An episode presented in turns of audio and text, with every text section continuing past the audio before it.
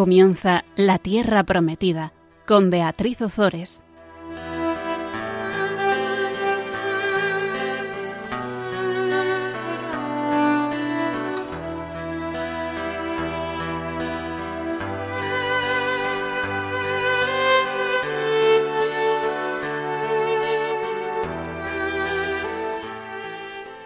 Buenas tardes, queridos oyentes de Radio María. Aquí estamos con todos vosotros un miércoles más compartiendo la palabra de Dios en el programa La Tierra Prometida.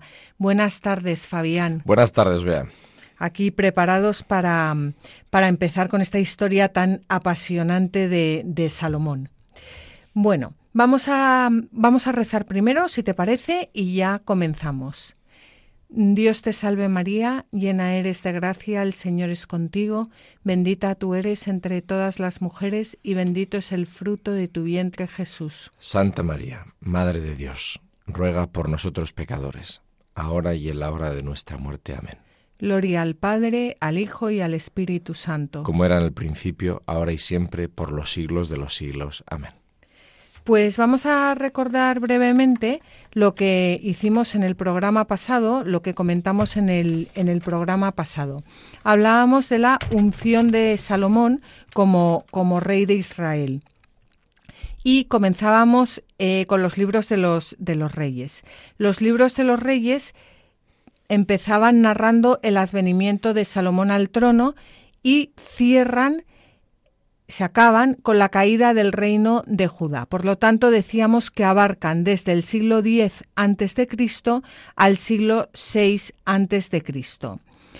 Habían desaparecido ya todos los, los, posibles aspirantes al trono, quedaban Amón, Absalón y Quilán. Bueno, pues estos ya habían desaparecido y nos queda todavía Adonías. Adonías es el hermano mayor de Salomón, el que queda vivo, que podría perfectamente aspirar al trono.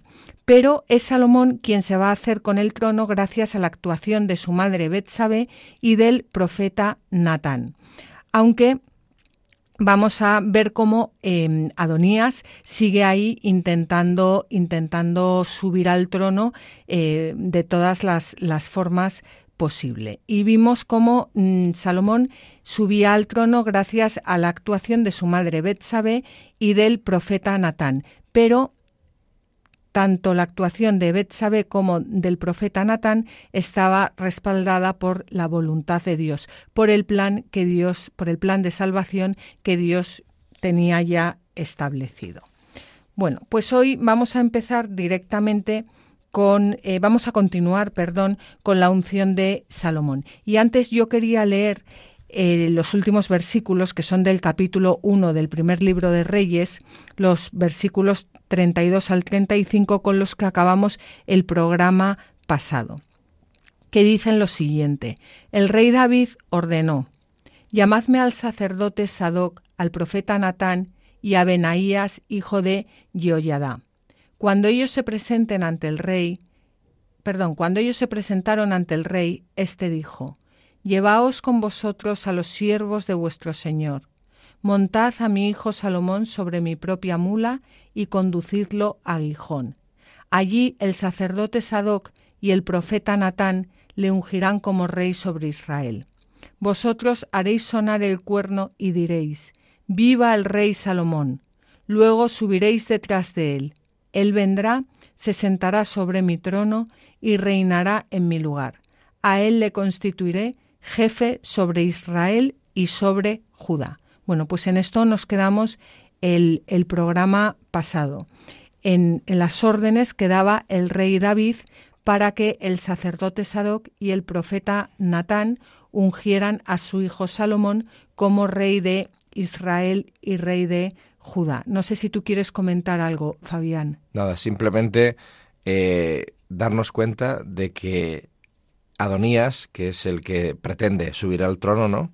En contra de lo que se supone que es el plan de David, pues lo intenta todo, tiene incluso muchos recursos para hacerlo, pero no es la voluntad de Dios. Y por tanto acaba siendo eso la causa de su muerte, de su condenación. Y, sin embargo, sí es voluntad de Dios que sea eh, Salomón, que incluso sus orígenes son, bueno, pues no son los idílicos, ¿no? Pero es la voluntad de Dios y esto lleva a la vida, como vamos a ir viendo. Con lo cual, pues eso. Y los dos son hijos de David. O sea que el ser hijo de David no es suficiente para que pueda habitar la vida en nosotros. Puede también habitar la muerte si nosotros nos empeñamos en contradecir a David, que esto es un símbolo, evidentemente, de que no basta con ser hijos de Abraham, dice Jesús, ¿no? No basta con ser hijos de Dios. Hace falta ejercer de hijo de Dios.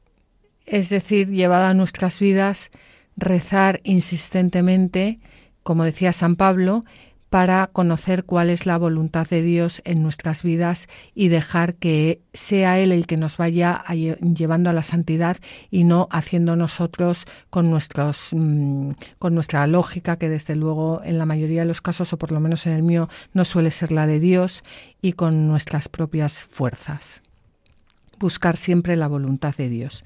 Bueno, pues vamos a continuar con la, con la unción de, Salomón. Hemos visto la orden del, del, rey David y vamos a continuar con, con, esta unción tan importante. Vamos a leer los versículos 36 al 40 del primer libro de los Reyes, capítulo 1. Benaías, hijo de Jehoiada, respondió al rey: Que sea tal como lo dispone el rey, Dios de mi señor, el rey. Como el Señor ha estado con mi Señor el rey, que esté así con Salomón, y engrandezca su trono más aún que el de mi Señor el rey David. El sacerdote Sadoc, el profeta Natán, Benaías, hijo de Jehoiada, junto con los quereteos y peleteos, bajaron, montaron a Salomón sobre la mula del rey David y lo llevaron a Gijón. El sacerdote Sadoc tomó de la tienda el cuerno con aceite y ungió a Salomón. Hicieron sonar el cuerno y todo el pueblo gritó, Viva el rey Salomón. Todo el pueblo subió detrás de él tocando flautas y regocijándose con una algazara tan grande que temblaba la tierra con sus voces. Pues David eh, se apoya en el sacerdote Sadoc, en el profeta Natán, en Benaías y en su guardia real, su guardia real que son los creteos y, y peleteos. Y esto a mí me lleva a pensar en qué, o a preguntarme, en qué nos apoyamos nosotros en nuestras vidas. Si nos apoyamos en las revistas de moda, si nos apoyamos en lo que dicen en la televisión, o si nos apoyamos en los sacerdotes, nos apoyamos en los profetas, todos somos profetas por el bautismo, pero sobre todo haciendo referencia a aquellas personas que hablan la palabra de Dios, si nos, nos apoyamos en personas como Benaías, que era una persona de total confianza. De hecho, más adelante veremos cómo Salomón lo pone al frente de su, ejército.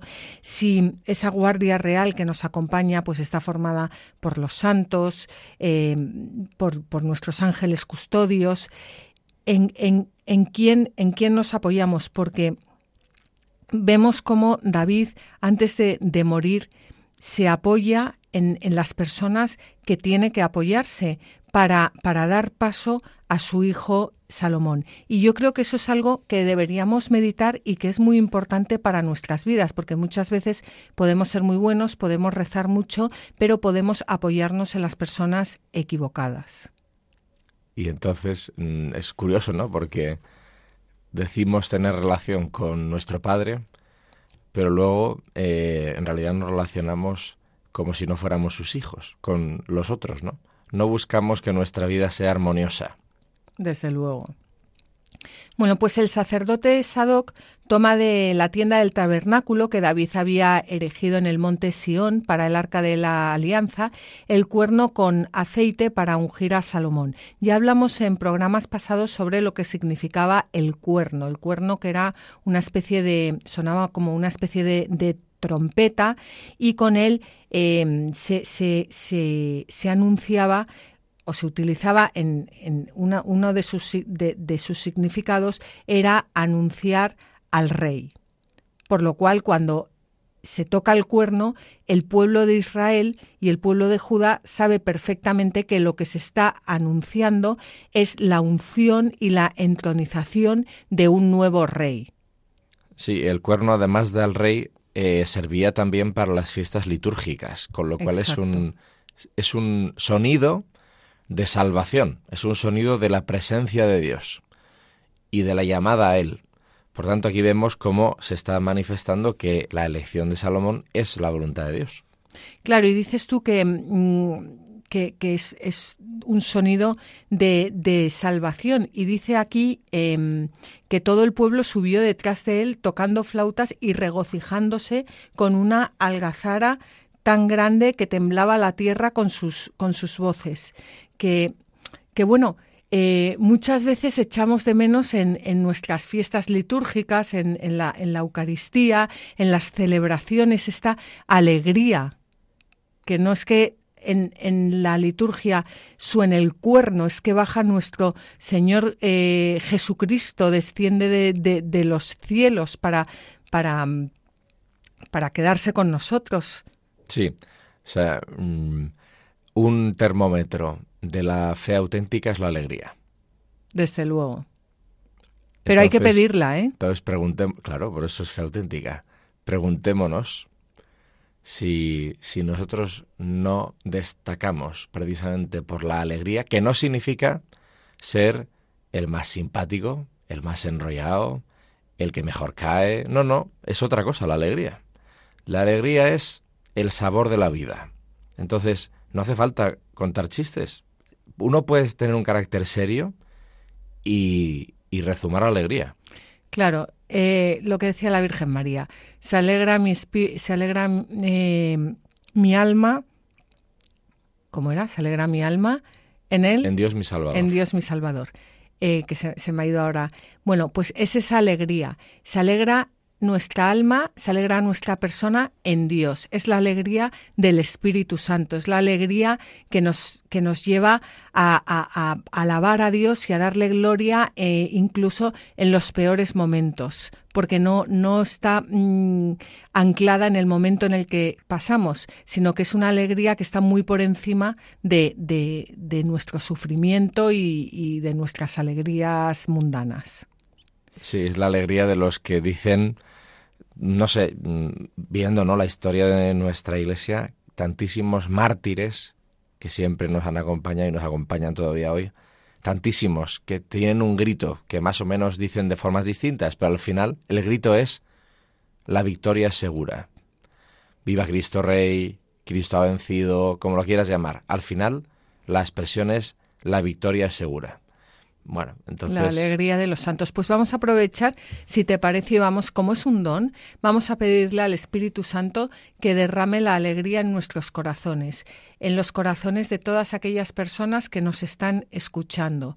Y animamos a que, a que lo pidáis cada uno de vosotros porque em, es algo que, hay que pedir sobre todo hoy en día. Mm, Jesucristo va a ser también ungido em, y Vamos a leer, si te parece, mm, Fabián, el punto 438 mm, del Catecismo de la Iglesia Católica, porque es muy importante que cuando hablamos, em, vamos, mm, cuando hablamos de la unción de, de, Salomón, veamos siempre que el fin no era que Salomón reinase. Salomón es parte de la historia de la salvación. El fin era llegar a la unción de nuestro Señor Jesucristo, que será la verdadera unción. La consagración mesiánica de Jesús manifiesta su misión divina. Por otra parte, eso es lo que significa su mismo nombre, porque en el nombre de Cristo está sobreentendido el que ha ungido, el que ha sido ungido y la unción misma con la que ha sido ungido. El que ha ungido es el Padre, el que ha sido ungido es el Hijo, y lo ha sido en el Espíritu, que es la unción. Está sacado esto de San Ireneo de León, su eterna consagración mesiánica fue revelada en el tiempo de su vida terrena, en el momento de su bautismo, por Juan cuando Dios le ungió con el Espíritu Santo y con poder, para que él fuese manifestado a Israel como su Mesías. Sus obras y sus palabras le dieron a conocer como el Santo de Dios. Es curioso porque Jesús aceptó el, título de, de, Mesías. De hecho, claro, es que era el Mesías. Pero, mm, pero había mm, gran parte de los judíos que esperaban que veían en el Mesías a un nuevo Salomón, a un nuevo rey, a alguien que les liberase de, de la opresión de, de, los eh, romanos y, de, todos los pueblos, alguien que gobernase el mundo entero, o sea, un concepto totalmente político. Y eso fue una de las mm, grandes eh, pues contradicciones a las que tuvo que enfrentarse Jesús en el en el pueblo de Israel. Y yo creo que esto también nos pasa muchas veces a nosotros que estamos buscando a un rey que que nos saque de todos nuestros problemas, em, que nos libere, que nos deje llevar una vida fácil, una vida cómoda. Y, Jesús es rey, pero, pero es, es rey porque, porque va a morir por nosotros, porque, porque va, no ha venido a ser servido, sino que va a dar su vida por nosotros.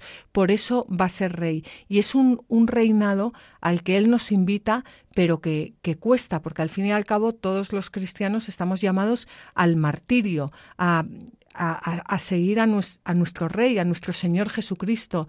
Y no es no es, como decía él, pues, pues su reino no, no es de este mundo. Y esto muchas veces nos cuesta verlo y le pedimos pues que nos quiten todos los problemas, que, mm, bueno, todas esas cosas que, que, que no, no es lo que, lo, a lo que estamos llamados, sino eh, a vivir esos problemas con alegría, como decíamos antes, y con, con el despojo de uno mismo hasta quedarnos clavados en la cruz de nuestro Señor Jesucristo con Él para poder resucitar con Él.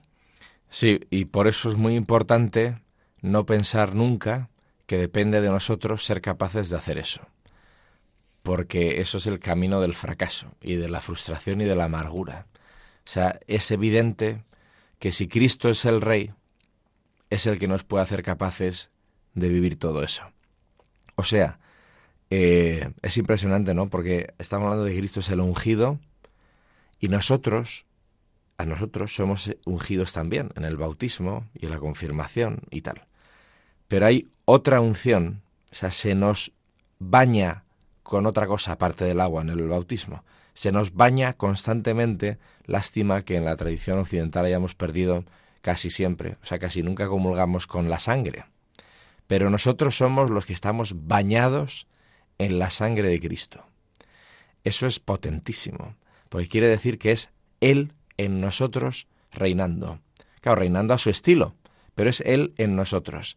Entonces, como no lo pidamos, como no pidamos tener la experiencia de que Él es el Rey, nuestro Rey, el Rey de nuestra vida, va a ser imposible que podamos reflejarle, que podamos imitarle en las cruces reales que tenemos nosotros cada uno, ¿no? Bueno, de hecho, y, ya luego volvemos para no, para no eh, bueno, para no enrollarnos, vamos, es lo que quería decir. Pero eh, el, el, otro día escuché a un sacerdote en una predicación algo que a mí me ha dado mucho que pensar y que tenía que ver con lo que estabas contando. El santo el santo no es el que no peca, porque todos vamos a pecar hasta, hasta yo creo que hasta después de nuestra muerte, casi vamos, o sea, hasta el minuto antes. Em, y, siempre se dice que el santo es el que eh, no es el que no peca, sino el que se levanta cuando ha pecado. Pero escuché una definición que a mí, yo, bueno, a lo mejor eh, decir que me ha cambiado la vida es muy exagerado, pero realmente me ha cambiado la vida. Y es que el santo es aquel que eh, acepta a Jesucristo como Señor de su vida. Es aquel que acepta a Jesucristo como Rey de su vida. Entonces ahí cambia la cosa, porque ya no es si yo peco, si yo no peco, si yo me levanto, si yo estoy de buen humor o si yo estoy de mal humor. Es que Jesucristo es el Rey de mi vida y yo actúo, pienso y rezo como eh, una persona que tiene un Señor, como una persona que tiene un rey y como una persona que quiere obedecer en todo momento a su Señor y cumplir su voluntad. Y cuando decimos Jesús es el Señor, el Señor del mundo y el Señor de mi vida, el Señor de mi familia, el Señor de mi trabajo, el Señor de mi dinero, es ahí cuando empezamos a salir disparados hacia el camino de la santidad. Y ahí es cuando empieza a cambiar el mundo, por lo menos el mundo que nos rodea a nosotros. Es como una onda expansiva y por eso cuando le preguntaron a la Madre Teresa eh, qué es lo que cambiaría usted en el mundo, la Madre Teresa le contestó a la periodista, a usted y a mí, porque ella sabía perfectamente que cuando alguien coge a Jesucristo como rey de su vida y de su corazón, ahí empieza a cambiar el mundo, porque es una onda expansiva. Qué diferencia entre esa forma de ver a un cristiano y la forma típica, ¿no? Que a veces a los cristianos tibios nos echa para atrás. Por eso no queremos ser santos, ¿no? Joder, si ser, si ser cristiano es tener que llevar la vida de esta manera, renunciando, todo negativo, no puedes, no sé cuántos, tal, además pasas por tonto porque tienes que perdonar, tienes que cargar con los defectos de los demás, tienes que... Tienes Nada, que, tienes ser que... cristiano es una historia de amor en la que entras totalmente, te enamoras de nuestro Señor Jesucristo y lo demás es que te da igual porque solo le miras a Él. Y perdonas porque, porque es, que, es que te brota, porque como Él es el rey de tu vida, es Él el que perdona a través de ti y tú simplemente dejas que Él perdone a través de ti porque estás loco de amor, porque estás loca de amor, porque te quieres desposar con Cristo para, para, para, para toda la eternidad. Amén.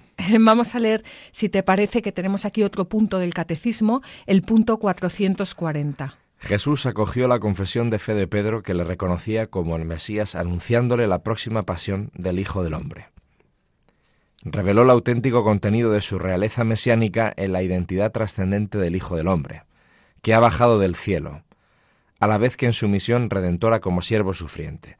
El Hijo del Hombre no ha venido a ser servido sino a servir, y a dar su vida como rescate por muchos. Por esta razón, el verdadero sentido de su realeza no se ha manifestado más que desde lo alto de la cruz. Solamente después de su resurrección su realeza mesiánica podrá ser proclamada por Pedro ante el pueblo de Dios. Sepa pues con certeza toda la casa de Israel que Dios ha constituido Señor y Cristo a este Jesús, a quien vosotros habéis crucificado.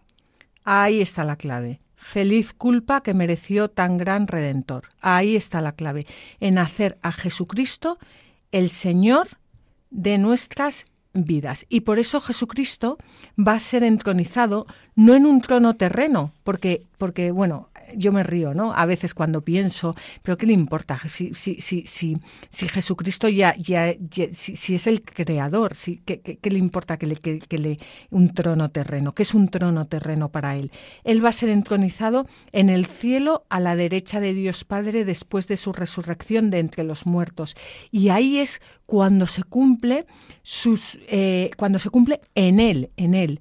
Eh, las palabras del Salmo 2, que están dirigidas al rey mesiánico. Tú eres mi hijo, yo mismo te he engendrado, te he engendrado hoy, hoy, en el, en el, en el momento en que se entroniza a la derecha de Dios Padre. Vamos a leer ese salmo, si te parece, Fabián. ¿Por qué se sublevan las naciones y traman los pueblos vanos proyectos? Se alzan los reyes de la tierra y los príncipes se confabulan contra el Señor y contra su ungido. Rompamos sus cadenas, arrojemos de nosotros su yugo. El que está sentado en los cielos se ríe, se burla de ellos el Señor. Les habla en su ira, con su cólera los aterra. Yo mismo he ungido a mi rey en Sión, mi monte santo. Proclamaré el decreto del Señor. Él me ha dicho, Tú eres mi hijo, yo te he engendrado hoy. Pídeme y te daré en herencia las naciones, los confines de la tierra en propiedad. Los quebrantarás con barra de hierro, los romperás como vaso de alfarero. Ahora, reyes, sed juiciosos, escarmentad los, que gobernáis la tierra, servid al Señor con temor y aclamadle con temblor, adoradle sin reservas, no sea que se irrite y perdáis el camino, cuando de pronto se encienda su ira. Dichosos cuantos se refugian en él. Pues ya está, si es que, si es que mm, la teoría nos la sabemos. Dichosos, felices los que se refugian en Él, los que hacen em, su vida girar en torno al Rey de Reyes, los que sirven al Señor, los que quieren cumplir la voluntad de Dios. ¿Y cuál es la voluntad de Dios? Que todos los hombres se salven y lleguen al conocimiento de la verdad. ¿Y cuál es la verdad? Que Jesucristo es Rey. Y es, la verdad está en conocerle a Él, a su Padre y al Espíritu Santo, a la Santísima Trinidad. Y tener en cuenta cuando leemos el Antiguo Testamento que es un maestro que nos va llevando a la unción verdadera. ¿Y cuál es la unción verdadera de la que, tenemos que admirar y, alegrarnos y adorar y bendecir. Pues la unción verdadera es la unción de nuestro Señor Jesucristo y así nos lo dice Cirilo de Jerusalén. Habéis de saber que en el Antiguo Testamento se encuentra el símbolo de este crisma. Cuando Moisés comunicó a su hermano el mandato de Dios, que lo instituía sumo sacerdote, después de lavarlo con agua lo ungió y fue llamado Cristo evidentemente por el crisma, que era prefigurativo. Lo mismo hizo el sumo sacerdote al promover como rey a Salomón. Una vez que lo hubo lavado en el paraje del Gijón, lo ungió. Y estas cosas que a ellos les sucedían simbólicamente, a vosotros os suceden no simbólicamente, sino en realidad. Y puesto que habéis sido ungidos realmente por el Espíritu Santo, el principio de vuestra salvación es Cristo. En verdad, el principio es Él y vosotros la masa. Y si el principio es santo, está claro que la santidad se traspasará la masa. Pues ahí, si te parece, vamos a, mm, hacer una pequeña pausa para meditar todo esto y para meditar si realmente queremos que Jesucristo sea el Rey y el Señor de nuestros corazones.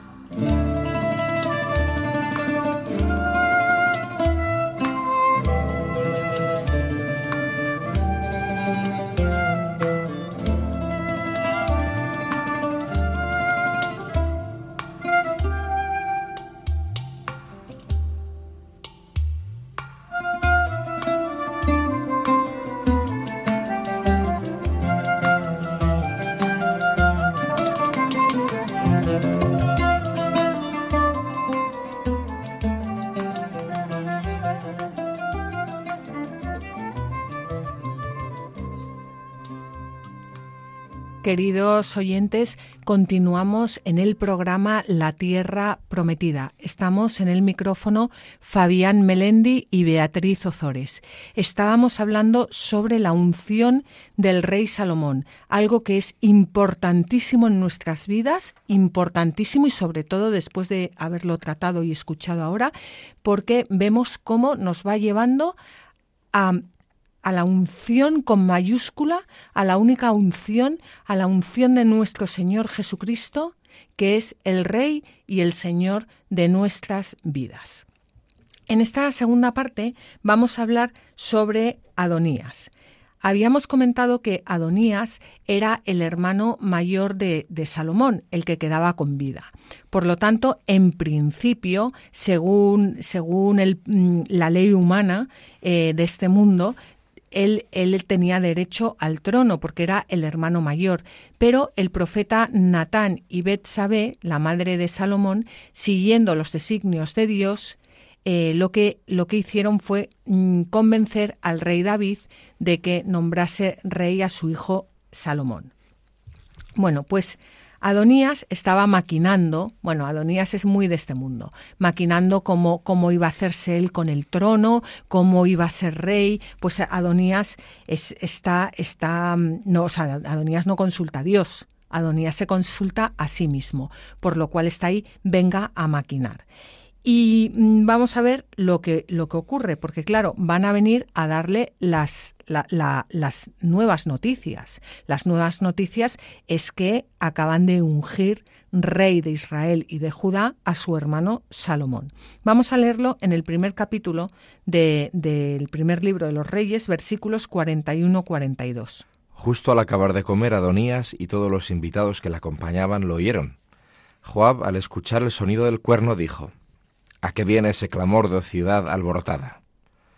Aún estaba él hablando cuando llegó Jonatán, hijo del sacerdote Abiatar. Entonces Adonías le dijo, Acércate, pues eres hombre valiente, y traerás buenas noticias. Pues Adonías, como habíamos comentado, es lo opuesto a Salomón.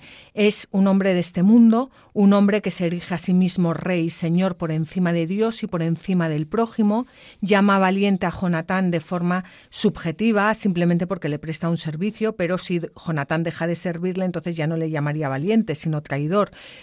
Mm, es, es, está, está mm, totalmente eh, mira a través de, sus ojos, hace lo que hicieron Adán y Eva en su día. Adán y Eva, ¿qué hicieron?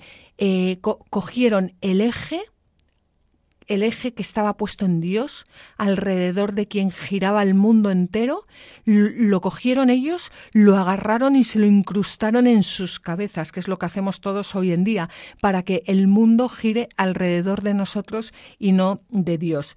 Pues eso es, eso es lo, que, lo que hace Adonías. Claro, se llena de orgullo, se llena de soberbia, se llena de vanidad, se llena de amor propio y se, y se llena de todo, y él quiere ser el rey. Le importa un pimiento si si Dios quiere que el rey sea Salomón. A él lo que le importa es lo suyo, ser él el rey, algo que eh, ha acompañado al hombre a lo largo de, toda la historia, el ver la historia siendo tú el rey y siendo tu Dios. Y, cuidado porque Adonías viene de ofrecer sacrificios amparado por personajes ilustres ¿eh? del pueblo de Israel y está de comilona celebrativa, pero es una comilona venida después de un sacrificio, es decir, tiene también un aspecto litúrgico, religioso, ¿no? Pero efectivamente, a Adonías le importa poco qué piensa Dios de todo esto. Claro, es como yo creo que aquí el autor sagrado nos quiere eh, poner en la balanza de un lado la persona que actúa según Dios, que, que como hemos dicho antes, eh, va a seguir pecando toda la vida, pero tiene otra forma de, de, de, o sea, no acoge su pecado, no se regocija en su pecado, sino que pide perdón y, y establece al, al, Señor como rey de su vida. Y luego en el otro lado de la balanza, el, el, el humano que vive sin Dios y que Él es el centro, que es lo que, lo que vemos, pues, en fin. Eh, y mm, Adonías le dice, le dice a Jonatán, le dice, bueno, acércate, eres hombre valiente, bueno, eso es una forma de adular, eh, traerás buenas noticias. ¿Cuáles son las buenas noticias para Adonías? Las buenas noticias para Adonías es que a él se le proclame rey. No hay otra buena noticia, porque claro, cuando tú mismo eres el rey de tu vida, las buenas noticias son aquellas que giran en torno a tu, a, tu cuerpo serrano, como dirían, ¿no? Y, y, vamos a ver lo que, le, lo que le responde Jonatán a Adonías. Respondió Jonatán a Adonías, al contrario. Nuestro Señor el rey David ha nombrado rey a Salomón, y ha enviado con él al sacerdote Sadoc, a Benaías, hijo de Jehoiadá, junto con los quereteos y peleteos, y le han montado en la mura del rey. Luego el sacerdote Sadoc y el profeta Natán le han ungido rey en Gijón. Desde allí han subido alborozados y la ciudad está conmocionada. Ese es el tumulto que habéis oído. Después Salomón se ha sentado en el trono real e incluso los siervos del rey han ido a dar el parabién a nuestro señor el rey David, diciendo, Que Dios haga el nombre de Salomón más excelso que el tuyo, y su trono más grande que tu trono. Entonces el rey se ha inclinado en su lecho y ha hablado de esta forma, Bendito sea el Señor, Dios de Israel, que hoy he dispuesto quién va a sentarse en mi trono cuando mis ojos aún lo pueden ver. Mientras estabas leyendo, Fabián estaba pensando cuando mm, van los, estos siervos eh, del rey, van a darle el parabién, que me encanta esa palabra, al rey David. Y le dicen que Dios haga el nombre de Salomón más excelso que el tuyo y su trono más grande que tu trono.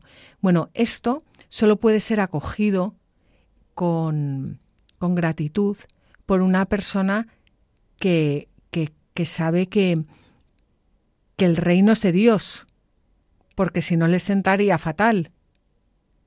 ¿No? Que le dijeran que, que, el, reino de Salomón sea más excelso que, que el tuyo y tu trono más grande que el tuyo. Imagínate a un político de estos que tenemos hoy que, le dijeran, bueno, que, que, tu sucesor, que lo haga mucho mejor que tú y que sea más grande que tú y que, bueno, le da un bofetón, ¿no?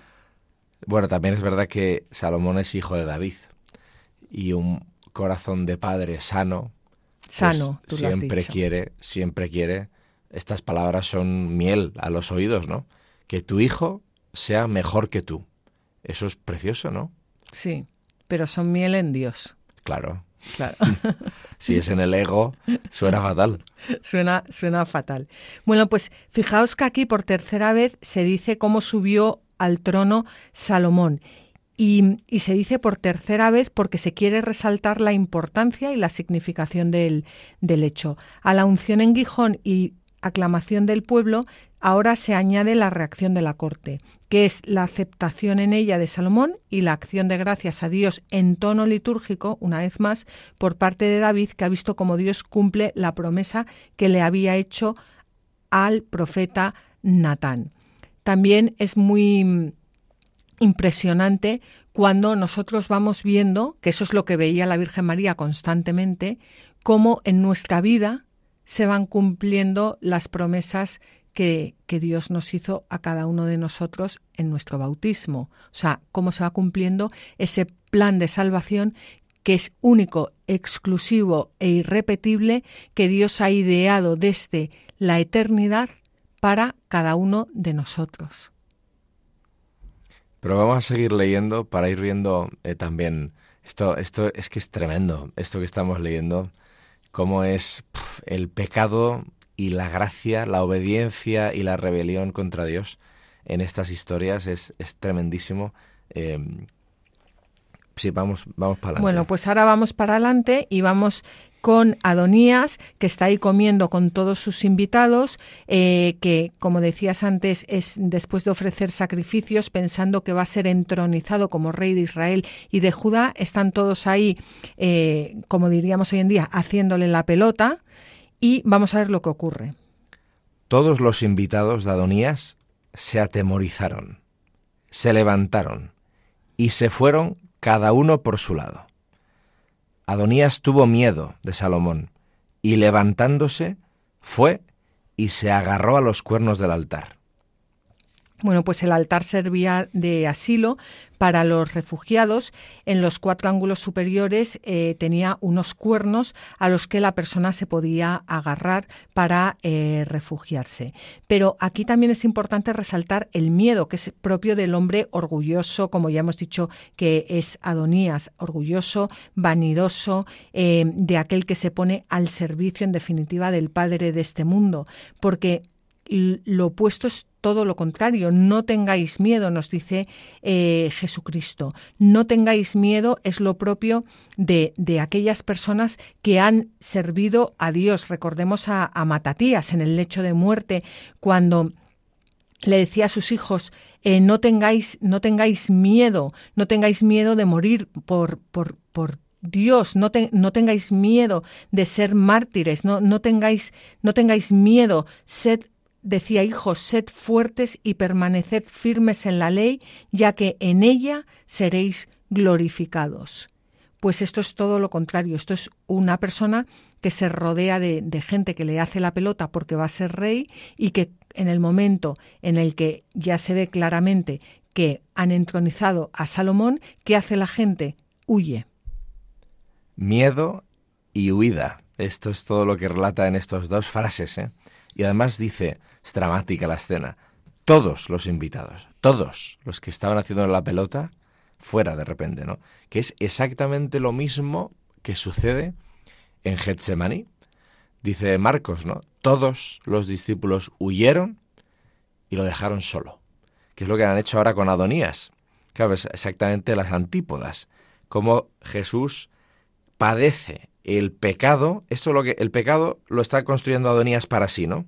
Pero Jesús, que no tiene pecado, lo padece hasta, hasta las heces, hasta el fondo, por nosotros.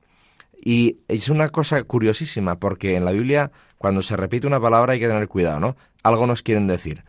Y dice en dos frases que se levantan los invitados de Adonías, podían haberse ahorrado el verbo, ¿no? Se atamorizaron y se fueron cada uno. ¿Por qué insiste en que se levantaron y se fueron? Y luego Adonías tuvo miedo, levantándose, fue y se agarró a los cuernos del altar. Podía haber dicho, tuvo miedo de Salomón, fue y se agarró. Pero, y levantándose. Levantarse es un verbo clave en la Biblia, porque levantar, levantar es lo que hace el Padre con Cristo. Lo levanta, es decir, lo resucita, ¿no? seréis levantados. Jesús levanta a la, a la mm, suegra de Pedro. Jesús levanta a la niña del centurión. Jesús levanta al ciego que está en el pie del camino. Jesús levanta los iconos ortodoxos, ¿no? Adán y Eva de los del Seol lo levanta. Entonces, claro, si te levantas tú, huyes. Pero si te levanta Cristo, reinas. Claro. Entonces, eh, hacer lo que me da la gana porque Dios me ha dado libertad o obedecer al Padre precisamente porque quiero ser libre. Este es el juego siempre. Desde luego, lo que pasa es que es, lo que este mundo nos oculta. Y nos, vamos, y nos promociona. Porque tú mismo. Yo el otro día hablaba con mi hija Bea, que, bueno, ya hemos comentado alguna vez que se ha metido eh, monjita en eh, con las siervas del hogar de la madre, y, me decía, mamá, estoy encontrando la libertad en la obediencia. Y yo decía, bueno, vea, esto no, no lo digas así muy alto porque la gente se va a creer que estás con una chota. o sea, no es, no, no es. No es de este mundo. No es de este mundo. Y, me decía, es que eh, estoy aprendiendo a, a, ser libre cuando me dicen algo y en vez de contestar bajo la cabeza. Yo pensaba, claro, ya lo podías haber aprendido antes en casa. pues vamos a, ver qué hace ahora eh, Salomón, porque ahora van a comunicarle a Salomón que Adonías está ahí agarrado a los cuernos del altar. Le comunicaron a Salomón, mira Adonías, como tenía miedo del rey Salomón, se ha agarrado a los cuernos del altar y ha dicho, que hoy me jure el rey Salomón que no hará morir a espada a su siervo. Salomón respondió, si es un hombre de bien, no caerá a tierra ni uno de sus cabellos, pero si se encuentra maldad en él, morirá. Pues Adonías, claro, reacciona pensando que Salomón va a hacer con él lo que, lo que él hubiera hecho con Salomón y busca asilo en el altar. En el altar no estaba permitido matar a un hombre. Pero Claro, esto hay que matizarlo. No estaba permitido matar a un hombre hasta que no se juzgase si era inocente o no, pero si era culpable tendría que morir igualmente. No en el altar, porque ahí no, no era lo suyo matar a un hombre en el altar, pero era como que se, se acogía, se refugiaba hasta que se viera su inocencia. Es, esa es la, clave, ¿no?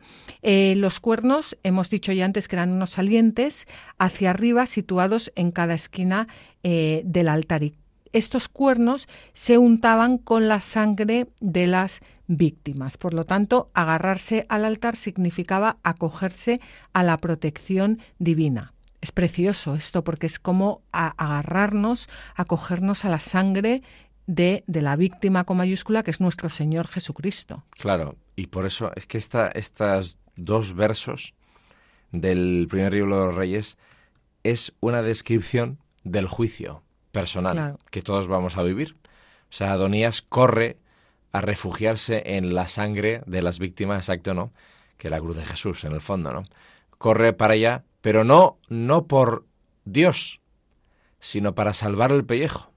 Una vez más, está mirándose a sí mismo, a sí mismo. y no a Dios. Claro. Entonces, en el juicio, por lo que dicen los santos, ¿no? Y los místicos y la tradición de la Iglesia, en el juicio, en el juicio que va a pasar, en el juicio que va a pasar es que no hay quien nos no nos podemos escapar de Cristo. Entonces, ¿qué es el juicio? El juicio es estar ante Cristo, crucificado y resucitado.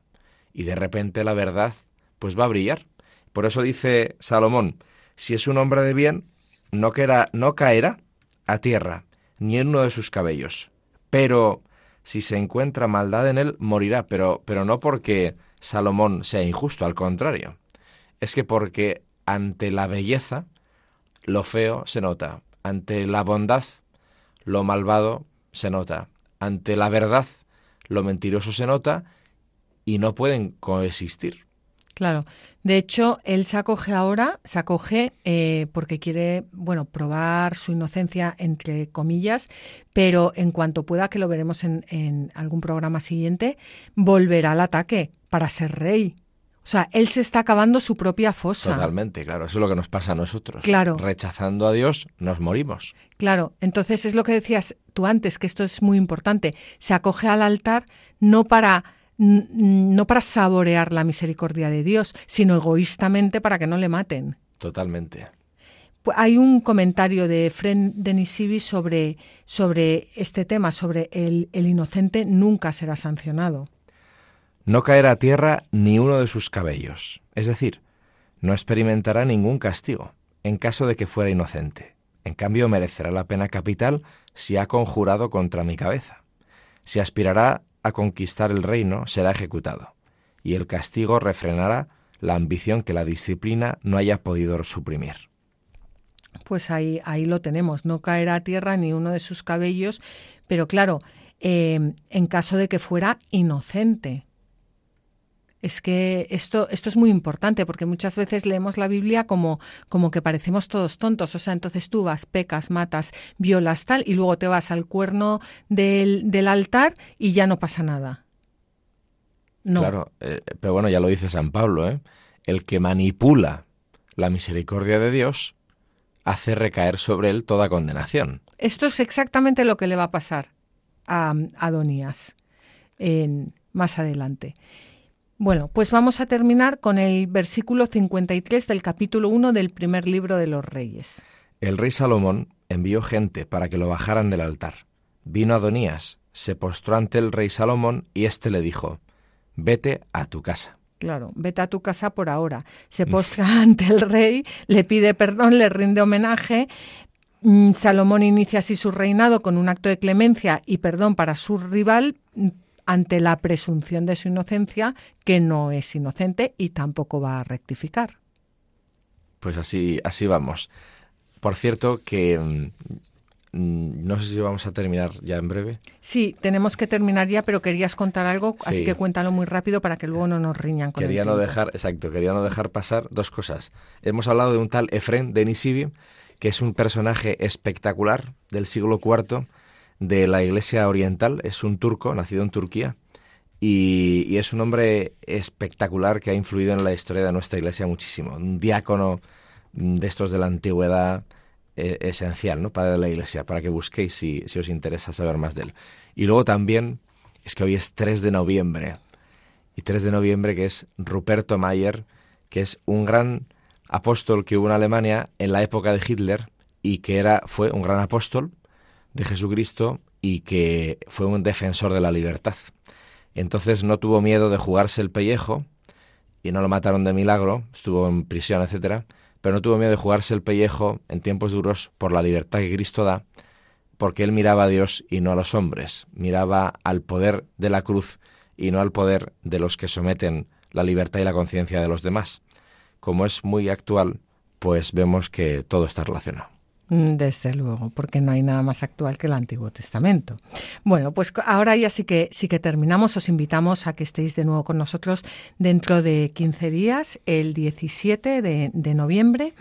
Eh, sabéis que podéis escribirnos eh, por mail a la tierra prometida Podéis mm, ver los programas, bueno, ver, escuchar los programas en el blog latierraprometida.es o en el podcast de Radio María donde los podréis encontrar. Ya sabéis que es www.radiomaria.es o llamando a Radio María podéis pedirlos. Y como siempre, os animamos a que cojáis vuestras Biblias y no dejéis de leerlas, meditarlas y rezarlas, porque en los libros sagrados el Padre que está en los cielos sale amorosamente al encuentro de sus hijos para conversar con ellos.